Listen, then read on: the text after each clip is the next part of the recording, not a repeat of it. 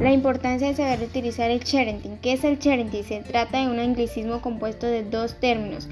Sharing, que es compartir, y parenting, que es crianza o padres. Por eso la expresión significa compartir en redes sociales imágenes e información de los hijos y su crecimiento.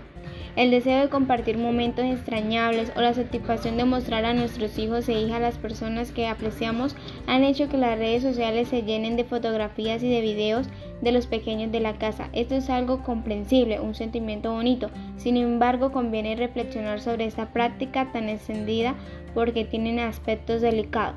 Razones para no practicar el parenting. Existen muchas de ellas, voy a nombrar cinco.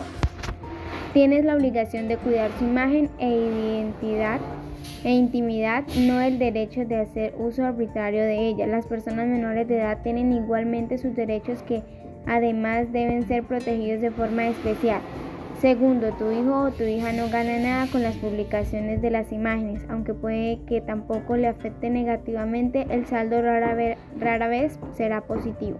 Tercero, puede haber otro criterio válido pero diferente sobre qué y cómo se comparte, especialmente cuando los progenitores no forman pareja. El sharing puede ser motivo de conflicto.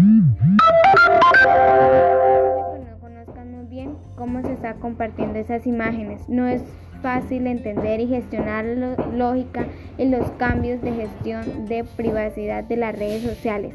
Quinto, existen otras formas más controlables para compartir imágenes. Es necesario limitar con quienes se desea realmente compartir la información y utilizar las plataformas adecuadas, como por ejemplo el Gmail y la mensajería instantánea. Las redes sociales son una buena herramienta para cuando se les da el uso correcto y de forma responsable. Por lo tanto, tenemos que tener en cuenta que es importante realizar un sharing responsable que consideremos los factores mencionados. Podemos concluir que en raras ocasiones se produce.